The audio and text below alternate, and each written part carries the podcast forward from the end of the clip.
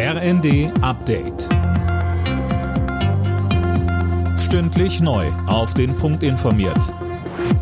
Ich bin Daniel Stuckenberg. Guten Morgen. Bei einem Zugunglück in Griechenland sind mindestens 26 Menschen ums Leben gekommen, 85 wurden verletzt, so die Feuerwehr. Demnach stießen auf der Bahnstrecke zwischen Athen und Thessaloniki zwei Züge zusammen, einer von ihnen entgleiste.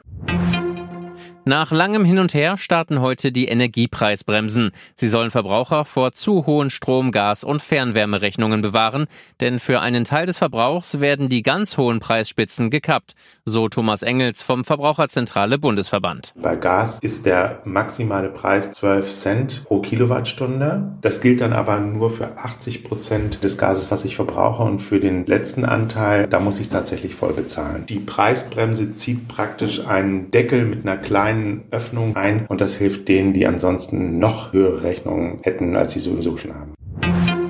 In Deutschland fallen heute weitere Corona-Maßnahmen weg. So gibt's etwa in Krankenhäusern und Pflegeheimen keine Testpflicht mehr. Mehr von Tom Husse. Auch die Maskenpflicht für Beschäftigte sowie Bewohner von Pflegeheimen fällt weg.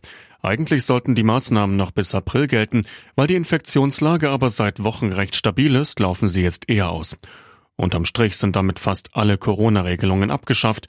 Nur die Maskenpflicht für Besucher von Pflegeheimen sowie für Patienten in Arztpraxen bleibt noch bis zum 7. April.